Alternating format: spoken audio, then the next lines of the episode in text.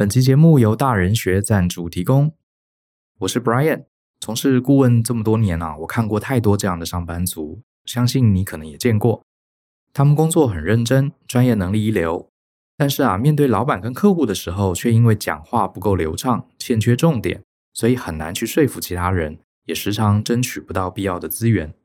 我更看过不少朋友啊，明明能力优秀，耕耘多年呢，却难以升迁。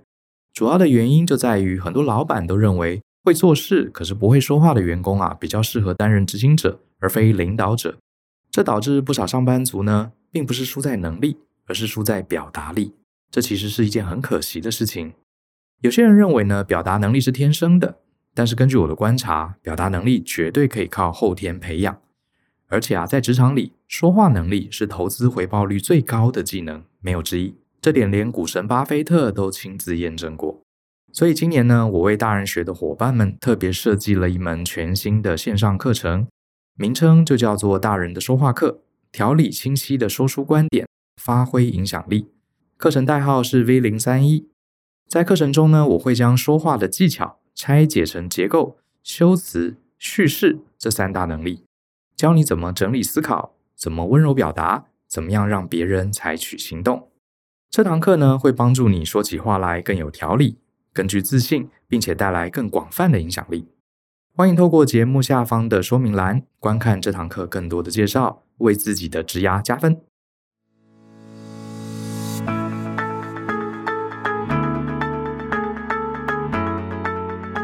欢迎收听大人的 Small Talk，这是大人学的 Podcast 节目，我是 Brian，老师好。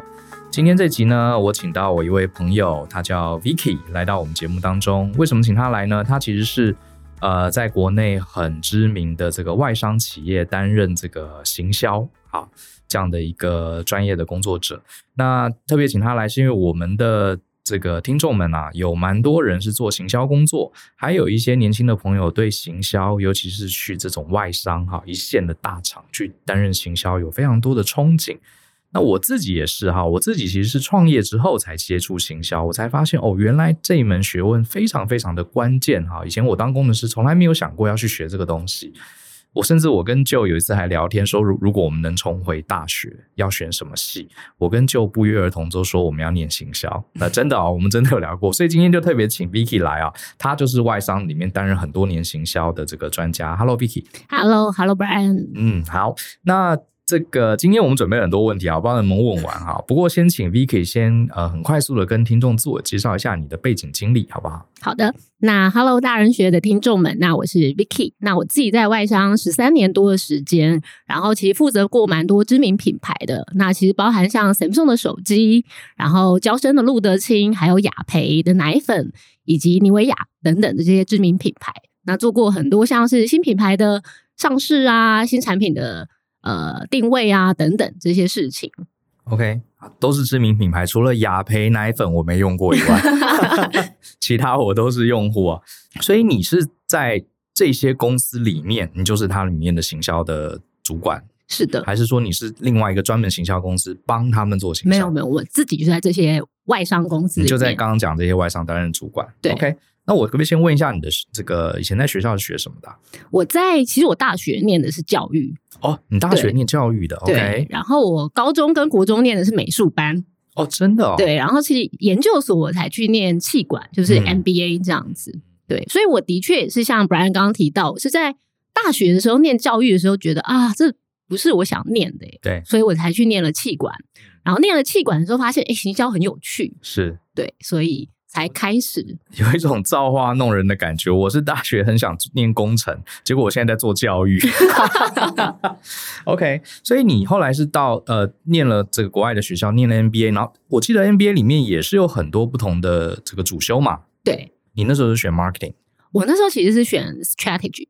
策略，但是其实我是念台湾的 MBA 嘛，是是，不像 Brian 这样。是是，策略其实行销里面也是很多很多的策略。是，可不可以大概很快速的跟大家介绍一下？其实你刚刚讲的这些比较是所谓的快速消费品，对不对？是什么？FM FMCG FMCG，我们常听到这个词，对，到底什么？嗯嗯，Fast Moving Consumer Goods，Fast Moving Con 就是快速流通的消费产品，没错。大概是哪些东西？所以其实快速流通的消费品，其实可以想象，像例如说卫生纸啊、卫、嗯、生棉啊，然后你的洗发精啊、沐浴乳啊这一些产品，或者零食啊、可乐、嗯、这些，其实都是快速消费用品。嗯、那为什么会讲快速？是因为你一年当中可能会消费购买很多次。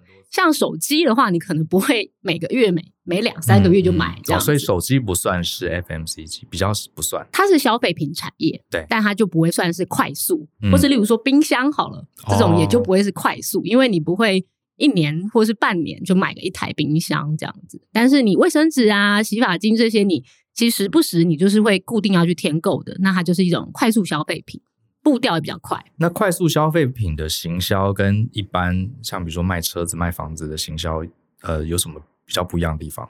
哦，FMCG 其实它对它其实有点像是在行销界当中的呃，走在最前端的感觉，因为它其实最了解一般的生活嘛，对，所以呢，它其实当然会用到的东西也会比较多。就是各种行销工具，它会用的比较多，或是说，哎，当一个数位行销的趋势来了，可能 FMCG 他们也是最快会采用的。是，对，是，就像是有些产业，它其实很多产业都会用到这个呃软体的技术，嗯，可是软体业的人，他可能是最新最快的，用最多最新的软体的语言的产业嘛，大概是这样的概念，大概是这种概念。你可不可以跟大家介绍一下？呃，你随便挑你过去待过的这些知名外商，大概你的职位是什么？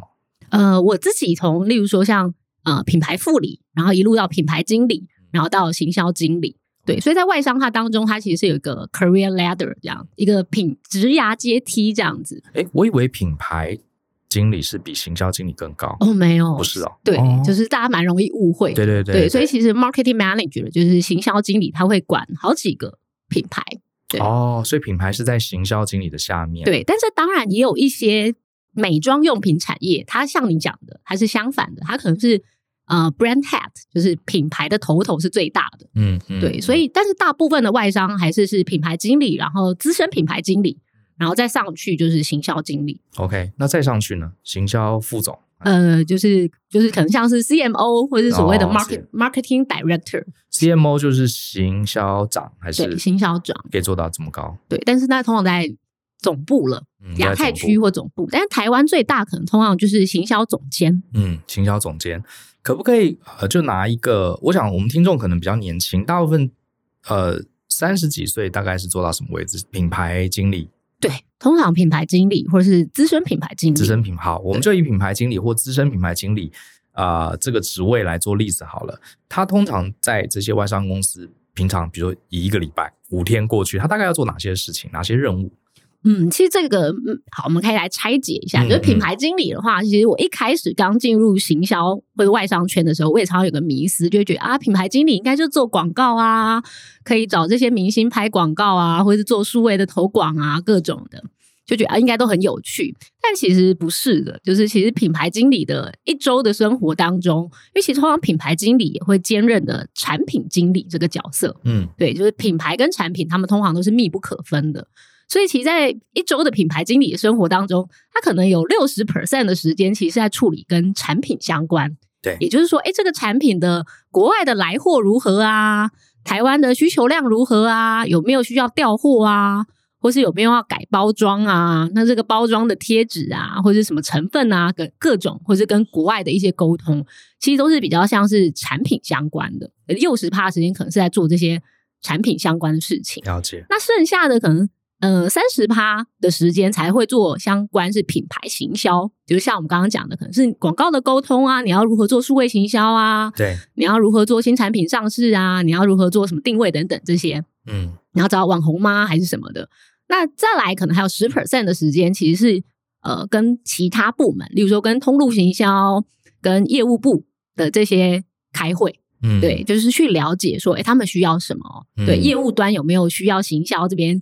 额额外给资源的，是听起来还是蛮有意思的。不过就是六成的时间，其实在处理这个产品日常，因为它要销售，就有很多通路啊，或者如果这个货品是从国外进口的，要处理这个量啊之类的。然后三成是在做一些特别的行销的活动，对广告这些东西。那你自己最喜欢哪一块？我自己其实最喜欢的是去做品牌定位，也就是去挖掘出消费者洞察消费者真正的需求。我觉得这个很有趣，就是去找出他们真正的需求点，然后再去行销沟通策略上面去找出一个切角。对，不管说讲文案也好，还是所谓的行销沟通策略也好，是真的可以去打中这一群目标客群的心。那我觉得这是我自己最喜欢的。可是像在外商担任这些行销的主管，产品。基本上都已经设计好，大部分了就设计好了嘛。比如说三星的手机，你不可能、嗯、呃跑去韩国说，哎，我这个手机我不要这个功能啊，我要改啊，不不太可能。所以你们拿到的是一个几乎是已经现成的产品，可是产品都已经固定了，你要怎么把它卖出去，就要去了解在地的这个呃消费者的喜好，对不对？没错，有没有重要。可是产品都不能改啦，万一消费者说啊，我就不要这个折叠手机，那你的手机都已经做好是折叠的，嗯、那怎么办？中间你们还有哪些可以运作的空间？可不可以举一些例子？好，就是其实还是有一些运作的空间，像例如说一个产品，不管是如意好了，今天假设路路得清的如意，或是三星的手机好了，它来了台湾，的确这些规格啊，所谓的配方啊、规格啊这些东西都不会变了，可是它的功效可能有很多种哦。对，可能总部提供给我们的可能会是。A B C D E，对对，他可能会说啊，我觉得这个很保湿啊，几倍的保湿啊，或者什么可以让你抗老啊这类，他可能提了五大诉求好了。那又或者三星的折叠机，他可能在总部想要沟通的是，哇，这可以分隔成四个荧幕啊，对，然后可以变成脚架啊，变成它可能也是有，例如说五大功能好了。那这时候台湾的品牌经理要做的事情是要去。真正的去排序，优先的去排序，说，哎，那哪一个功能才真的可以打中台湾消费者的点？嗯，对，甚至有一些功能可能是总部门觉得啊很无聊的，对，这是很基本的。像例如说三星手机好了，它其实是可以放在那边，然后你对着它比武，它就会自己帮你自拍了。对对，你不用按什么倒数十秒或倒数五秒，这种在什么谓的三星的总部或工程师团队，他们可能觉得这太基础了，这样。他们没完全不把它列出来的，对。但是台湾的消费者可能对这东西是非常在意的，就打中他，就打中他，就觉得 哎，Apple 不行啊，对对对，我还是要按倒数十秒啊，怎么怎么可能对着它比五，它就会动了这样？哎，有道理，因为我们有时候一堆人自拍的时候，那真的蛮麻烦的，你还要去按，还要倒数，然后如果用手拿又很麻烦。是，所以像所以像这其实就是从产品的观点到行销的观点，嗯，这边可以举一个例子，像。可能三星折叠机刚进台湾的时候，工程师团队会说：“啊，我这只手机可以耐折几次？”对。然后呢，其实这种时候就很容易吸引到消费者说。那折了几次之后，之后呢？对，你会不会有折痕呢？这样啊，只能折五十万次，哦。对，然后大家就会很认真去算嘛，说，那我一天要折几次？这样是是是。但是其实我们从行销的观点就会觉得，其实你反而是要去讲一些情境，嗯，例如说，像大家都会想要跟一零一自拍嘛，对对，我就说，哎，如果经过的话，那常常看到男友们啦、老公们就趴在地上啊，这样，对对，还是没有办法把老婆或女朋友拍的入镜这样，入镜腿又长这样。但如果你有一只三星的折叠机，你就把它放在地上，它可刚好可以弯成一个 L 型，对，甚至它可以弯着，就是一百一百四十度都没关系。我看到我真的看到一零前面很多人拿三星手机，我就觉得哇，这好好用。对，然后你也不用跑来跑去，你就只对着它稍微这样比个五，伸长的手臂，然后它就把你全部拍进去了嘛。那这种就是一种情境了。对，那这个东西他觉得哈，这不是我的厉害的东西，但是对台湾的消费者或是目标客群来讲，才可能是他在意的点。那你要去把它挖掘出来。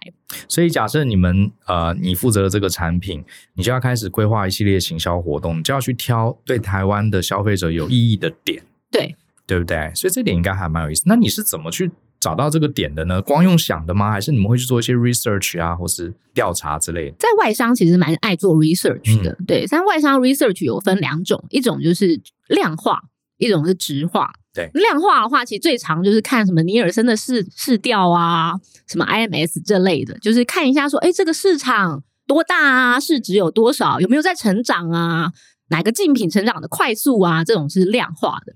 那直化的话，通常我们会用在新产品上市，上市之前我们会先去做所谓的 FGD，就是 Focus Group Discussion，就是呃这个什么焦点团体的访谈，对，对，就是大家在一间房间里面，然后可能。呃，消费者看到的都是旁边都是镜子，对，那镜子后面就坐着我们这些品牌经理们，这样是什么样的人？就是你们随机去抽样？哦，没有没有，这是通常都会跟市调公司讲好哦，你会有专门市调公司去安排这些符合不同层级的受众对。OK OK。假设说，哦，今天三星想要吸引到的是年轻人，好，对，那他就会先去找年轻人，但是又要再定进一步定位嘛，是有想换机的人，嗯，不然如果他根本没想换，你找他来也是白问。所以你会再进一步的把这个条件限缩，说，哦，有近半年内有想要换手机的人，对，然后。哦，现在可能是竞品的，OK，对，那你把他们找来，比如说是用 Apple 的人这样子，对对对，然后去把他们找来，然后透过这个 Moderator，他会进行很多的访谈，那甚至有时候我们会拿新新手机出来，或是新产品出来，或是所谓新的沟通的广告版出来给他们看，说，哎，你对这个 A 广告有没有兴趣啊？B 广告没兴趣啊？或是这个产品如果长这样子，你有什么感觉啊？大概是这样子。呃，你可不可以举个例子？就我蛮好奇的，像不管是三星或是你其他待过的知名厂厂牌也好，假设你今天上班，然后你的主管丢了一个全新的产品给你，你从一开始接手到你后面啊、假设很成功，把这个产品卖得非常好，这整个过程大概以一个品牌经理或是行销经理的这个角度，他要做哪些事情？他其实大概要做的有四件事情，就第一件事情其实就是要先了解市场。对。对，就是刚刚讲的，其实品呃外商在做行销，它是非常的有所本的，也就是它是要数据导向，不是说哦，我觉得现在趋势是什么我就做什么，或是跟一个热点，它其实不是，它是非常重视数据绩效、数据的资料啊，以及绩效分析的，所以他会先去了解说，诶，当我有个新产品进来，我会先去看一下这市场有多大，对，例如说，诶，这女性的脸部保养品市场有多大啊？是几百亿吗？大家是用开价的还是用专柜的？对，那这里面呢，开价的市场是在成长，还是专柜的市场在成长？对，各自的成长率如何？那里面有几个品牌在做？哪个品牌做的特别好？哪个品牌诶最近一直在衰跌？所以这是第一步，就是我们会先去了解市场。那再来的话，我们会去了解目标客群了。也就是说，哦，那这整个假设以保养品来讲，好，我们就会看说，哎那保养品里面。这些消费者可能有不同的族群啊，就像简单来讲，可能有分年轻人嘛，呃，Z 世代、Y 世代，然后的可能这是最简单的分群。这些名词是不是就是你们这些人发明出来的？这这些其实比较是市调公司，市调、公司发明出来，嗯、因为他们要帮我们分群嘛，嗯、对，所以他们常常会定义什么世代、什么世代这样，对。然后呢，先确定说，哦，那我要锁定哪个世代之后，你觉得，诶，你的品牌调性啊，产品最符合他们需求之后呢，你就可以帮你的这个新产品做定位了。对，因为你已经确定你要的目标市场了嘛，那你也可以帮你的这个品牌做定位。就像我刚刚讲，你也去挖掘出他想要什么，那你想要在行销行销沟通上面去补足什么给他。例如说，哦，这些年轻人可能想要的是，哇，就是一天就。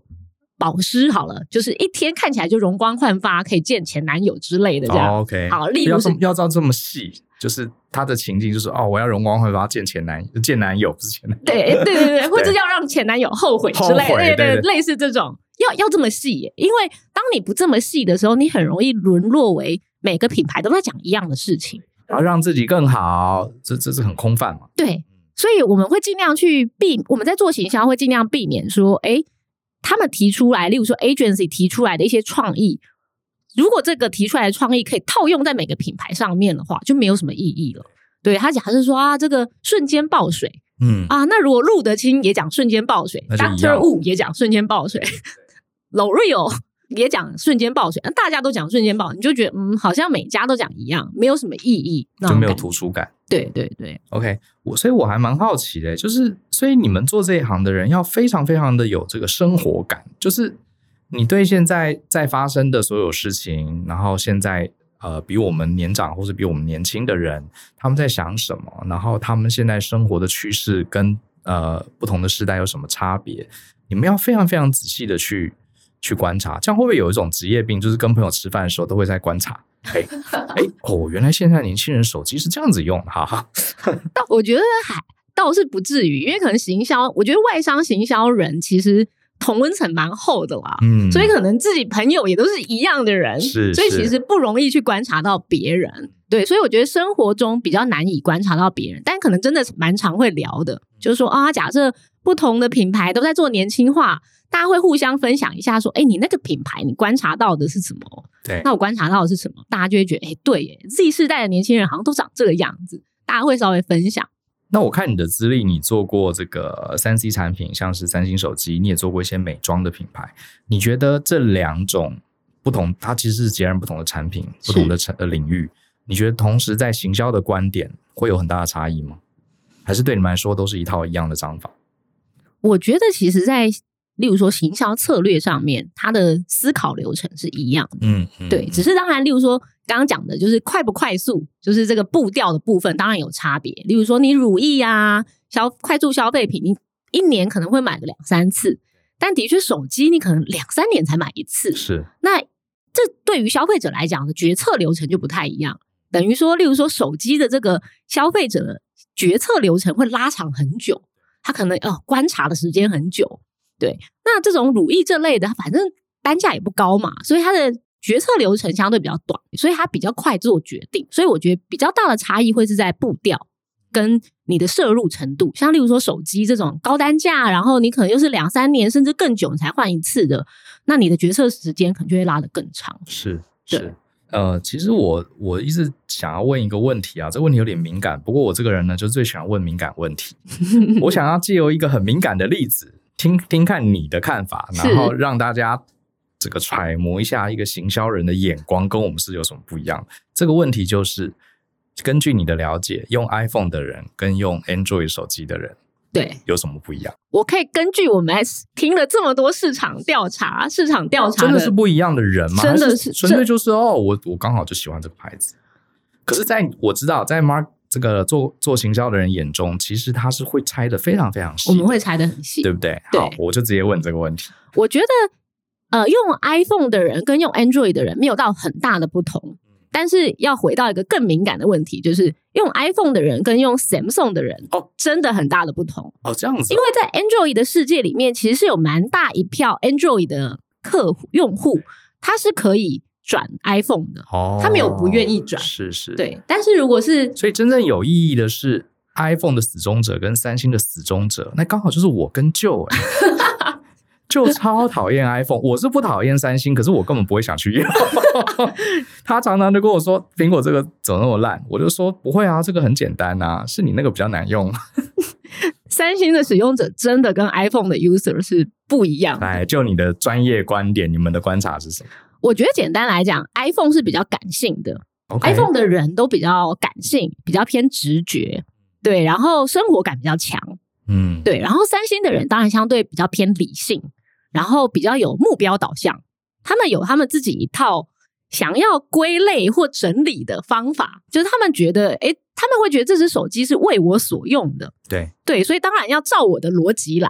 啊，你讲的太精准了，没错，就是这样。但是 iPhone 的 iPhone 的 user 不会太在意这个，他会觉得这顺手好用就好了。对啊，我能把照片传出去就好了，管它是放在哪个 folder 里。对，但这是跟我我上次跟。我们家舅就是在争执这个，他他因为他有用那个平板，他有用那个 iPad 哦，他手机都是用 Samsung 的，可他平板也用 iPad，所以他有时候有一次要传一个档案给别人，他就很生气，他说我刚刚下载一个档案，档案到哪里去了？到哪里去了？然后他就问我，因为我是果粉嘛，他说档案到哪里去了？我就说你不用知道它在哪里啊，你你刚刚从哪里下载的？有一个按钮，你就把它分享出去就好了。他说：“可是这样它乱放就不是我要的地方，万一我下次要找怎么办？”我说：“你下次要找，你就下次再去那个 APP 再下载一次啊。”他说：“这什么烂东西？” 然后我就觉得你你不需要啊，因为对 Apple 的观念来说，你不需要去管理这些东西，对，你只要让你要做的事情有最快的方式做到就好，对，就顺就好了嘛。对对，然后他就很不能理解这个逻辑，我觉得很好笑。不过想想也对，因为其实像我自己是用 PC 时代过来的，我一开始确实也会觉得，哎。这个档案在哪里？为什么没有 folder？、嗯、我想要把 folder 整理好。我其实也是过了一段时间才理解，哦，iPhone 它不管这个事情。对，对，妙，这真的是不同。对，这真的是不同思考逻辑。哎，对，所以这也是三星这几年很难打进年轻人心中的一件很重要的事情。嗯、就是三星其实这几年很想要年轻化。对，对，然后手机的产业年轻化是很重要的。嗯，因为如果你你的第一只手机如果是 Android 或 iPhone，也就是 iOS。这个系统大概就定了哦，真的有这样的行为哦，有有这个行为，所以在手机的产业当中，要尽可能在越早的年纪就让他第一只手机是用你的，是因为如果他第一只手机是用 iOS 好了，然后如果他同时又用 iPad，也就是用了两个装置啊，那糟了，这个人不会出去了。好像就是我哎。对，就是一旦他有用了 iPad 或是呃手呃手表，对，那他就不会出去了，就黏着了，就黏着了。他之后就算不满意，他还是在这边了。所以你 Android 想要把它转过来，因为它脱离的成本太高了。嗯、对对，但是所以他们就很想要去争取年轻人这一块。那那个好，我我对刚刚这个呃两强之战还是很好奇。那男生女生呢？就是用用三星的，可是我感觉用三星女生其实蛮多的，因为三星有一种我不晓得，可能是韩国的。流行音乐或是流行的这个演艺圈，让人有一种，因为他强看韩剧啊什么。嗯、其实我以前也对三星没什么感觉，可是有时候看韩剧，看到里面男主角女主角用三星，看久了真的会想买，这好厉害。对，全部都有那个夜配这样。对对，像在台湾呢，男女对于这两种系统有没有各自的偏好？呃，三星还是比较偏男生哦，三星很明显。OK，对，而且是比较偏年长，就是比较偏年长的男生这样子。对，所以他们也很想要，所以为什么出了折叠机，就是希望往年轻人、往女生靠近。哇，这还真大！我以为三星是女生比较喜欢，就反而是年长的男生比较喜欢。对，而且其实这边聊个有趣的事，这真的不行，我们再剪掉这样。就折叠机的使用者，可以可以给 Brian 猜猜看是什么年纪的？呃，折叠机的使用者，我想说，折叠机应该它好处就是可以变比较小。那变比较小，那应该是希望比较轻便的人，所以应该可能偏年轻吧。嗯，我我一开始也跟你这样想，开始了解之后才发现，哎，买的人都是偏四五十岁以上的人，有到四五十哦，有，就是主要的那一群其实四五十岁以上的。OK，对，我弟四十几，他最近刚买 三星的折叠，他非常满意。对，四五十岁的这一群人反而是比较买单，嗯，三星的折叠机。嗯但是你看到的那些韩剧啊，的确大量置入啊，没有没有错。但是，呃，三十岁或二十岁以下的，其实买的人不多。至少在台湾是这样子。对，在台湾是这样。为什么？怎么会这样？这跟我想象完全完全不一样。我觉得这是我自己分享在市调当中看到的一些不同世代的价值观，其实差很多。像四五十岁以上的人，他们可能会觉得，哎，三星这样很创新。对对，然后，哎，我手机已经用了。这么多年，大家都长这样，他会觉得这很创新，他觉得你蛮努力的，嗯，这是一个好产品。我蛮努力的，什么叫蛮努力？OK，就是会觉得他有研发，因为对，确实，呃，iPhone 大家就说万年不变嘛，对嘛，都一样嘛，一个刘海留那么多代，对对，所以四五十岁的人会觉得你这样子就是不努力嘛，对你一个刘海，然后这样子要跟我卖几年，这种感觉、哦、是不是那种？就是我觉得就是有些。呃，有些人会觉得说，我跟你买东西，你就要讨好，呃，你就要表现出你很认真，我就给你一个机会，这这种心情，你很认真，我就觉得好，那我买你一个。然后我觉得这个相对在这个年龄层长一点当中，更更有这种状态，因为他会觉得，哎，我也是这样努力来的嘛，哦，我也是努力的才得到我现在的这个成就啊，现在的这份工作或位置啊。那你身为一个这个手机知名品牌，你也要努力啊！不管是 iPhone 还是争取我的认同，对，你要争取我的认同嘛。所以 Samsung 有争取到他们的认同。对，纯粹就这个世代的演变，确实三星感觉真的是比较努力，它一直做出很多革新的改变。对对对。对那但是他们这一群人就会相对对 Apple 就会觉得很失望，嗯，就觉得啊，你一戴刘海或者长这个样子是要卖多久？这样每次功能都挤牙膏，对不对？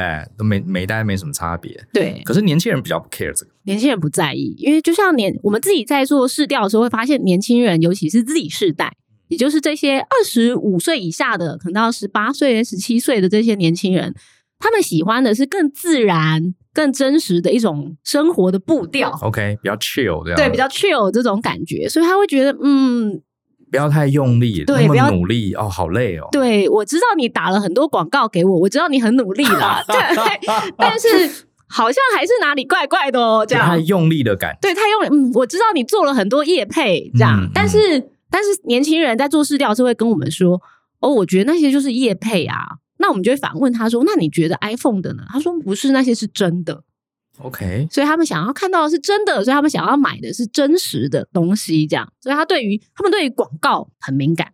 所以越来越不好骗了，就对了。对就是说啊，你的广告拍的很好，可是我还是不会买，因为你太用力了。对，他们甚至还会去，然后甚至他们我还说，哎，年轻人不喜欢 BTS 吗？嗯，Samsung 对啊的代言人是 BTS，BTS 哎、哦，啊喜欢喜欢，可是 BTS 私下没有用 Samsung 啊，哎呀，哦，这样就是太精了啦。对，精成这样子。哦，是 他们会去查说，哦，他们私下哪些场合被发现嗯，是用 Apple 的产品这样。那我就好奇啦，如果你现在还在接掌这个三星的手机，你发现呃这个年轻人是这样，可是你又想打进他们，你会怎么做呢？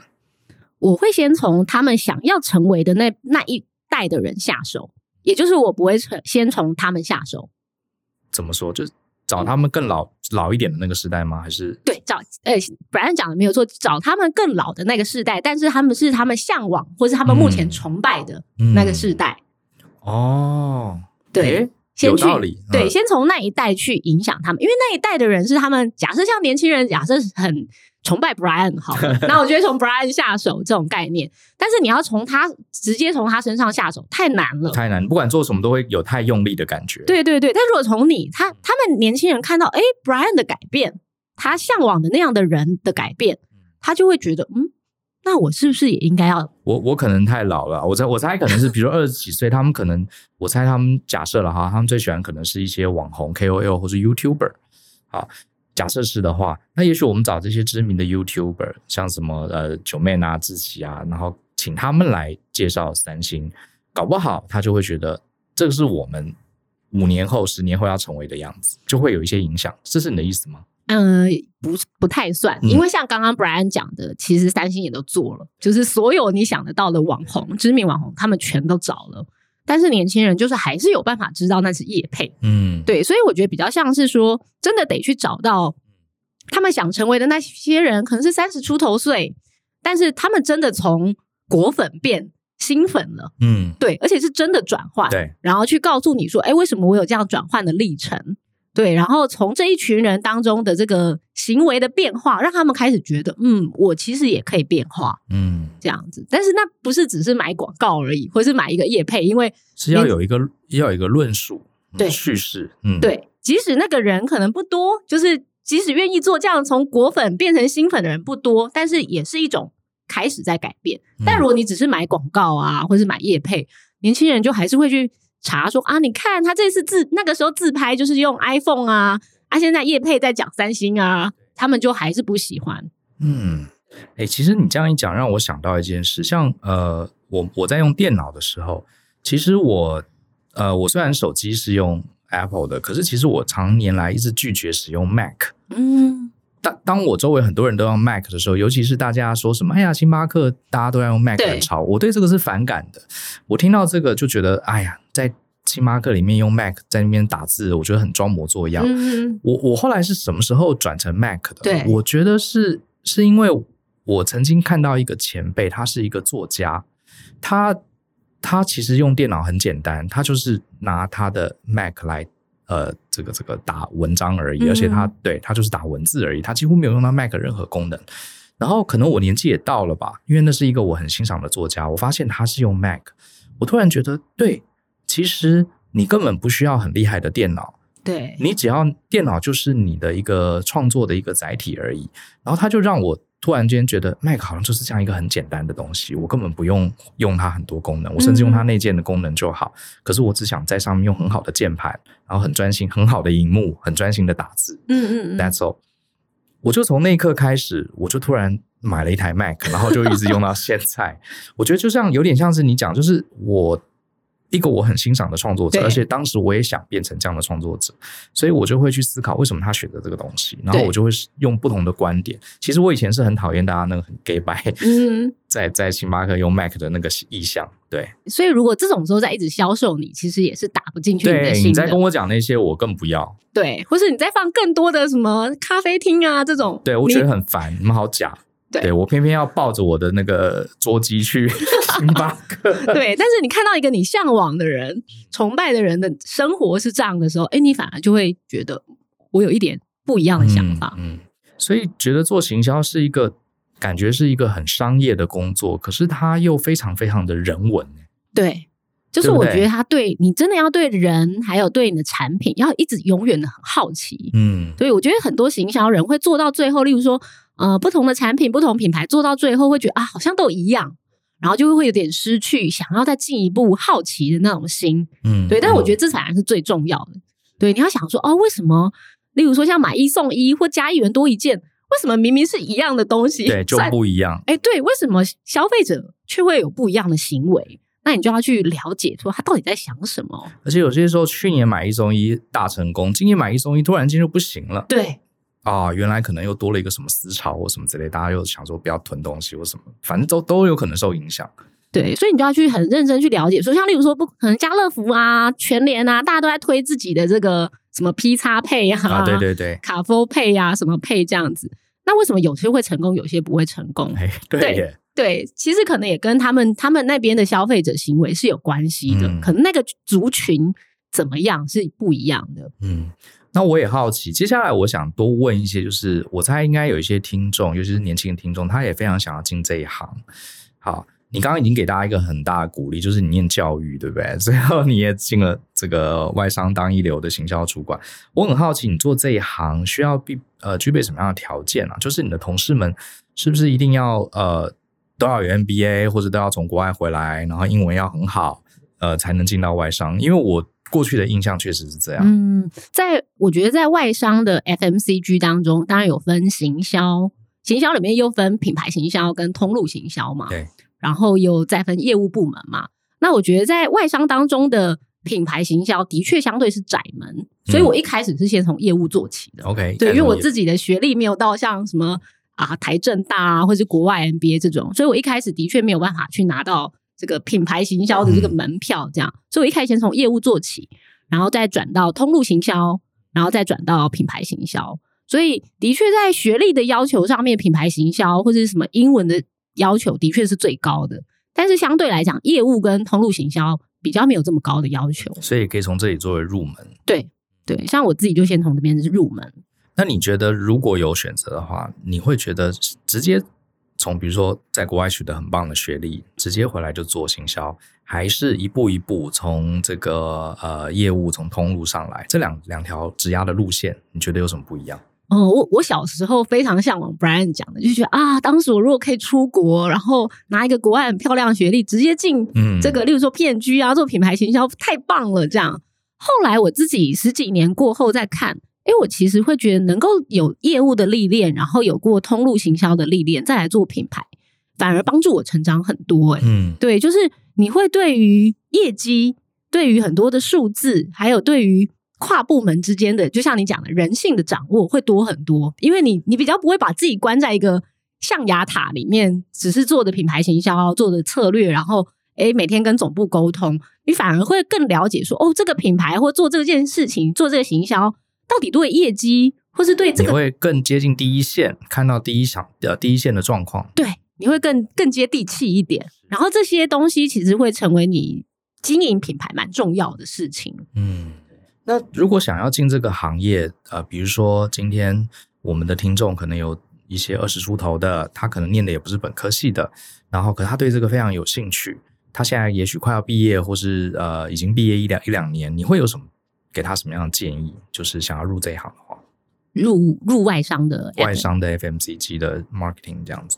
对，我觉得其实当然就像刚刚讲的，就是他其实可以先从业务啊，或者通路行销作为一个这个入门。开始做起，从业务开始，嗯、对，从业务或者从通路行销开始。然后我觉得他当然自己也要先自己有点训练啦，就是进外商的话，英文的门槛还是有的。是对这个部分还是要先准备起来，这样子。对，因为通常外商第一关就是会先刷英文嘛。嗯，对，所以我觉得英文还是要有所准备啦。对对，然后再来就是可能可以先从通路或业务这方面先去做，对，或是先从诶台厂的先去做，诶先历练个几年。其实，在外商很流行挖角。对，所以其实可能你工作三年以后也没有人在意你学历是什么。你三五年之后，你再从台厂被挖去外商，也也是很多人是这样子的。嗯，你自己在，你还记得你呃以前在 interview 的时候，比如说你刚刚讲到英文，他真的是会用英文跟你面试，还是说看你这个多艺考几分这样子？通常在面试之前，他们就会先看多艺考几分。嗯，所以如果你的多艺分数太低，他就连面试的机会都没有。都没有。对，所以这会是至少要个八九百。我觉得现在的年轻人分数都很高，所以我真的会设定至少要八百了，八百以上。对，因为我自己看到的履历都是九百起跳，对，很多九百，对对对，金色陈超一堆，对对，所以就会变成，如果你只有七百，那你一定就第一个被刷掉，应该很难啦。对，你就连面试的机会都没有，就蛮可惜。那你面试的时候有被呃主管用英文面试吗？有有面试过，直接就用英文。OK，对。那真正进到里面，呃，用英文的机会很多吗？其实我觉得在做到。我觉得这些没有到很多诶、欸、嗯嗯，呃，email 就是书信往来，email 是英文，确实都是英文，对。但是我觉得日常讲话比较像晶晶体，哦，晶晶体就交杂，专有名词或讲客户的名字会用会用英文，因为毕竟还是面对国内市场。对对对对对，所以平常其实不太会用英文交谈，对。但对国外的话的这些 email 啊，或是平常公司内的 email，大家打得快嘛，所以用英文。对对。OK，那除了英文之外，他会考什么样的问题呢？因为比方说，我们今天设定同学，他可能从来没有做过行销，他是新鲜人，就算他应征的是这个业务，对，呃，他也没做过业务，对不对？有没有什么准备是他们可以做，或是他们常常有些固定的问题一定会被问到的？懂懂，我觉得他们其实外商最在意的是逻辑。哦，对，所以呢，要么他给你一种官版的这种逻辑的测验呐、啊，这种线上测验；要么就是他真的会出一些考题，跟你说哦，如果你现在是什么产品的品牌经理，你有多少钱，那你能做什么事情？你打算怎么做？他就看你的逻辑论述。重点不是最后那个答案，他是看你怎么推理的对过程。他，其实是想看你怎么推理。像我还永远都记得我第一份工，第一份面试，那个总经理问我什么，他说。Vicky，你告诉我，台湾人一天吃了几只鸡？我就愣了一下，我说啊，什么鸡？是对，我说呃，是炸鸡吗？还是哪一种？他说嗯，好，你要设定是炸鸡也可以。那我们就来推论，嗯，台湾人一天吃了几只炸鸡？嗯，所以其实我觉得重点不是答案对不对，他是想要看你怎么想，怎么从未知推到已知的这个思维过程。对，所以可能要多训练一些逻辑。嗯，对，就是例如说，他可能会给一些品牌个案，或是。当然，更具体的，他可能会给你一些表格，直接让你 Excel 的表格，让你说，哎，你看到什么了？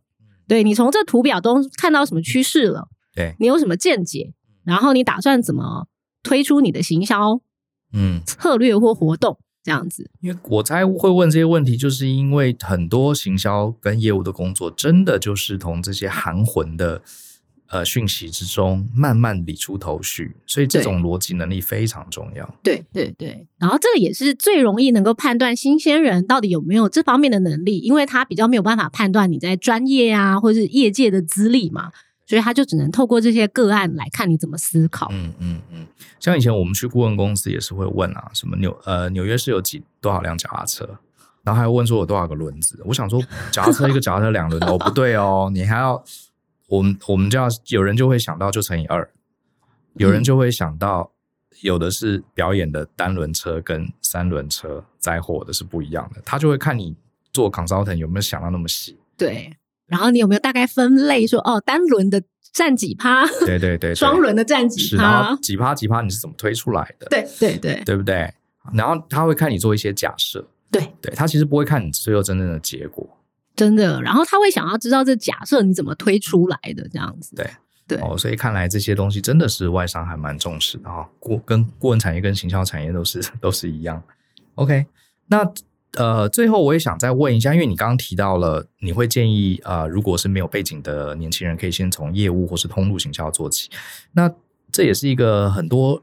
这个很多人问，然后大家常常没永远搞不清楚的问题啊，就是行销跟业务这两个职能到底主要差别在哪里？因为你两个刚好都做过。对对对，但我自己第一份其实不是在呃 FMCG 做业务啦，我其实是在医疗产业做业务。但我自己也看了很多，我觉得可以先聊 FMCG 的通路，像 Brian 可以想得到，呃 FMCG 的消费品的通路有哪一些？像屈臣氏啦，对，像呃比较大型的，像家乐福啦，然后还有这个网站啊，像 Momo 啊，这些都。那现在比较少那种小杂货店了，可是可能某些地方可能也许还有吧。对，什么光南啊，就那、呃、对对对对，这种零售店啊，对对，大概是这样。对，所以其实，在外商当中的业务，其实他就是要去面对不同的这些通路哦。对，他可能有负责全联的业务，有负责屈臣氏的，有负责家乐福的，他就有负责不同的业。这个业务。那这些业务的话，主要就是要去跟这些通路谈好，说，哎，我今年要做多少业绩啊，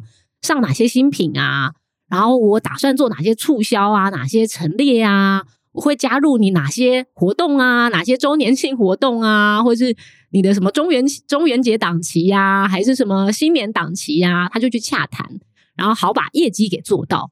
对，所以业务通常会负责好几个产品。例如说，这个公司假设是 P&G 集团好了，它可能有卖洗发精啊，卖卫生棉啊，卖各种东西都有卖。那这个业务就会把全部的产品都包进去。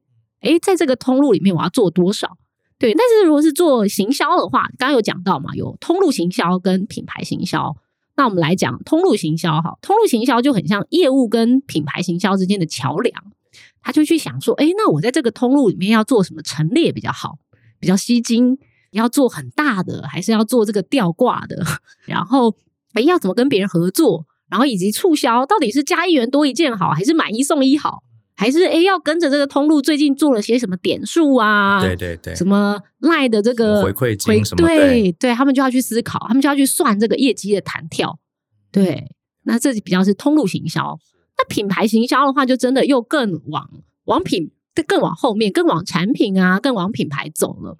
对，所以他你可能要去想，哎，你的广告沟通，对你的新产品定位，然后你的品牌力如何？所以我举个例子好了，像例如说买卫生纸好了，假设你看到啊这个加一元多一串，那你就买了，那你就是因为这个促销而买的。所以这比较是靠业务跟通路行销的力道去达到这件事。但如果你即使看到了这个加一元多一串，你心中还是完全没有什么动摇，你还是买了舒洁或五月花好了，那这就是品牌力了。哦，是对，这就是靠品牌的宣传，让让你对舒洁或者对这五月花这个品牌有这个好感，所以你没有因为这个便宜就买了另外一个牌子。那我好奇，一个产品进来，呃。我们一定要做个决定，这个产品要出现在哪些通路，不出现在哪些通路？对，这件事情应该是比较上层的决定，对不对？对，比较是行销的决定，还是通路的决定？这个决定通常会是来自行销跟呃业务的老板的决定哦，因为这我猜这应该是更高层的。对对对，比如说我的手机，呃，要不要在家乐福买，对不对？对，好，这这这可能是一个更重要的决定。对，当然品这这当中品牌端跟业务端都会各自提出来。嗯，对，可能品牌端会说，哦，我的品牌质感要走比较高阶啊，所以我选了这几个通路。但可能业务会说，大家都想要业绩嘛，所以每个通路就百花齐放。所以内内部就有一番辩论。对，那边就会大辩论这样子。哎，那你这样讲，我突然想到了，要做这一行口才还要很好哎、欸。对，因为真的很常在吵架。你口条要很好，你逻辑要很清楚，因为你要你也要去说服你内部的人，还不光是说服你的消费者。对。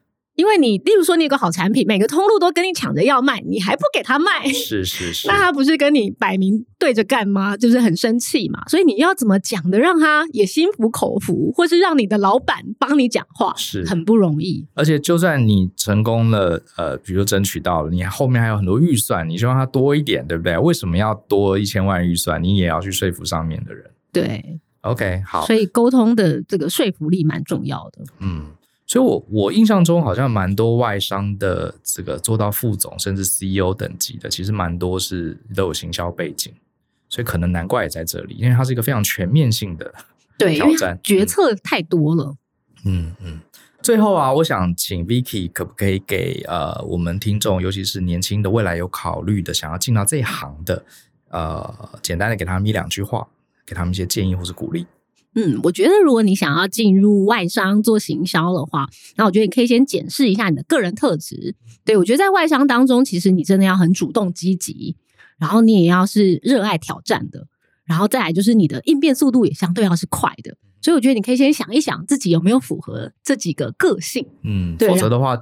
不符合硬进去也很痛苦，对，会蛮辛苦。就是如果你的个性是速度比较慢的，喜欢慢慢决策，那你进去真的也是蛮痛苦的。这样会觉得啊，每天都被逼这样。所以我觉得先了解一下自己的个性啦。然后再来就是，我觉得要进一步去培养一些能力了，就像刚刚讲，像 Brian 讲，就是逻辑的思考力，嗯，对。然后还有你的数据分析力，就是如果你真的对 Excel 这些事情的分析很不在行，你进去真的也蛮容易被报表给淹没。对，因为大家都在谈这些东西。对，大家在做决策都是靠数据在做决策，所以如果你看到那些数据很害怕，那也是不太行。那要把它补，至少要补起来。对，我觉得这是要蛮需要补起来的。那再来，就像刚刚 Brian 讲，就是你的简报气化力，你要如何让你的老板、你的业务、你的通路行销都买单你的气化，然后诶愿意为了你这个计划帮你忙。对，那你当然你这个行销就一定会做得成功，做得顺嘛。但如果你这个企划就是做的，他们一直到处都刁你，对，一堆漏洞，对，很难自圆其说。对，那这样他们对你信任度也很低嘛。那或是你的这企划最后被改成四不像，那也很糟糕。对，所以我觉得主要是这样。那再来，就像 Brian 刚刚讲的，最后就是沟通啦。就我觉得这是蛮需要，不管你现在。进入外商做行销的话，因为你要面对的窗口太多了，你有的老板，你的国外的老板，然后你有业务啊、通路行销啊，你时不时还要见见采购，所以你的沟通能力其实要蛮强的。哇，感觉这个工作很有挑战啊！这个虽然很不容易，可是如果真的能从这样子走了一圈，像 Vicky 这样子哈，从外商一路都是一流的厂商出来的人，通常也是不得了啊！你等于已经。过了最严格的挑战哈，这几种能力通通都具备，所以我蛮鼓励大家有兴趣的话，可以呃勇往直前试试看嘛。人生只有一次，你不可能有人百分之百都有这些这个条件，嗯，啊，你只要有其中一两项条件，重点是你非常想试，我觉得这些呃技能都可以慢慢补起来的，鼓励大家试试看。没错，嗯，好啊，今天非常谢谢 Vicky 好来接受我们的访谈，也让我对这个。呃，感觉有点熟悉，可是从来不知道内幕的产业有更多一层的认识哈。那我回去也要跟跟这个 Joe 继续聊一下，看看能不能把它熬来这个 果粉果粉层，应该很难了。好，谢谢大家收听，相信思考，勇于改变，我们下次见喽，拜拜，拜拜。